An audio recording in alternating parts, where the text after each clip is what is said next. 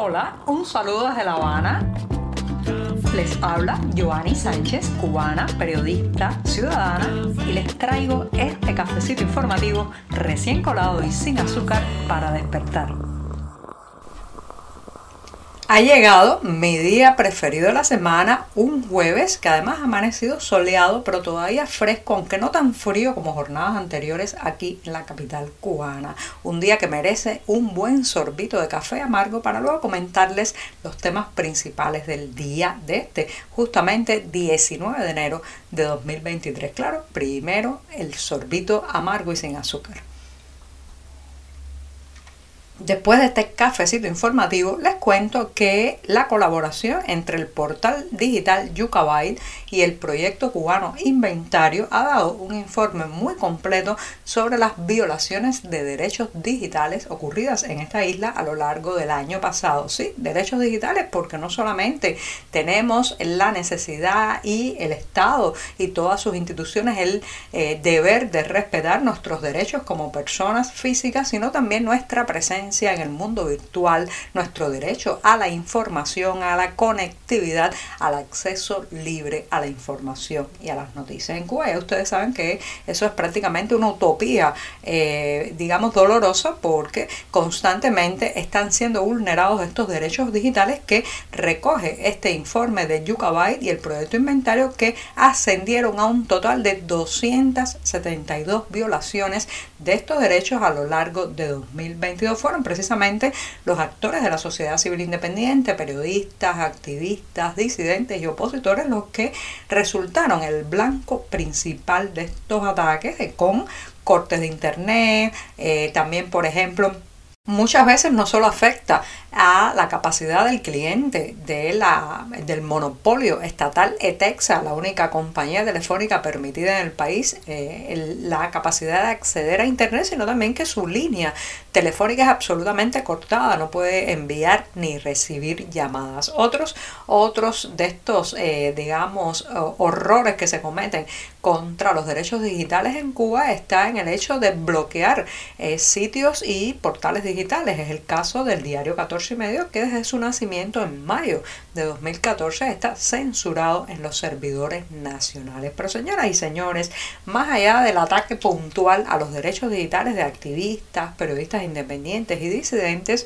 todos los cubanos, amén, de su proyección pública o política, estamos duramente afectados por las malas condiciones de los servicios de conectividad de la navegación web en esta isla. Precios excesivos eh, para eh, un servicio que no vale la pena. Tiene amplias zonas del país que todavía no disfrutan prácticamente de la señal 4G, los constantes ir y venir de la conectividad, la pérdida frecuente de la conexión de datos, en fin, un desastre, un desastre por el que pagamos altísimos precios y sin embargo, pues Etexa se da el lujo de pavonearse como una empresa eficiente, como una empresa que escucha a sus clientes cuando es exactamente todo lo contrario, una empresa de la extorsión, una empresa que nos desvalija eh, los bolsillos y que, para colmo es el brazo tecnológico de la represión en esta isla. Mal servicio,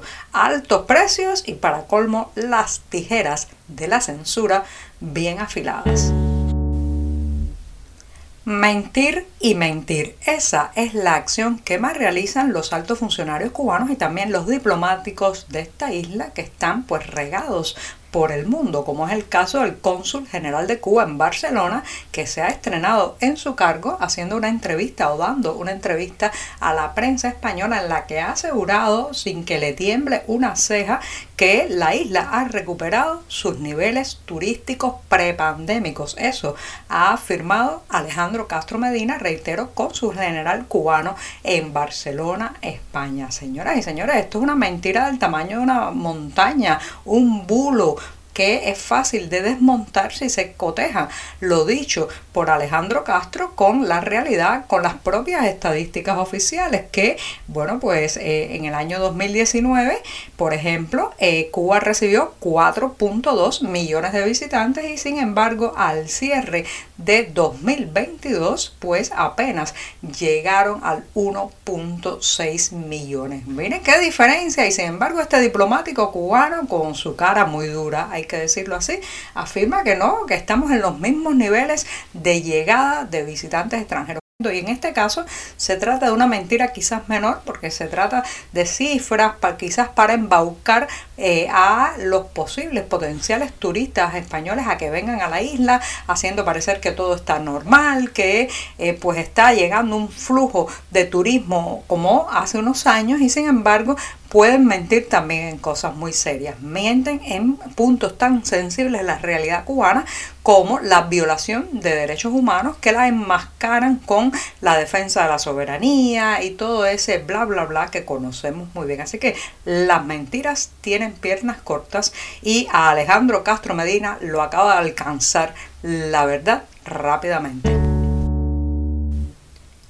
A la pérdida de un ser querido se le pueden sumar nuevos dolores después de que la familia deja el ataúd con el cuerpo del fallecido en un cementerio cubano. Sí, señoras y señores, la indolencia, la falta de seguridad, eh, el vandalismo y el robo desenfrenado que este se está produciendo en las necrópolis de esta isla está dejando una huella muy lamentable y dolorosa en las familias cubanas. Recientemente se supo a través del periódico Girón de la provincia de Matanzas de una serie que publicó una serie de fotografías eh, que hablaban de la profanación sistemática de tumbas en el cementerio San Carlos Borromeo de territorio matancero. Las imágenes hablan por sí solas, las familias están destrozadas por lo ocurrido y muchos se preguntan por qué este saqueo, por qué esta, digamos, violencia o actos delictivos contra los cementerios en esta isla y no la respuesta no es solamente, señoras y señores, el robo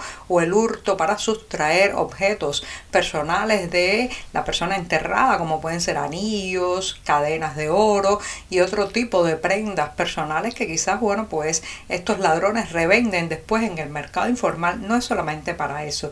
También se profanan tumbas para extraer restos óseos que después se utilizan en rituales espirituales. Lamentablemente es así y se ha llegado al punto en que Nadie puede estar seguro después que deja a un pariente enterrado en una necrópolis cubana, nadie puede estar seguro del destino de eh, los restos de su familiar fallecido. Esto es muy lamentable y se suma a la inseguridad que recorre toda la isla en otros órdenes, los robos en las casas habitadas, eh, el hurto y sacrificio ilegal de ganado. Y bueno, pues tampoco los muertos se salvan de este destrozo nacional, de este descalabro, de esta caída en picada de todos los órdenes y factores de nuestra vida.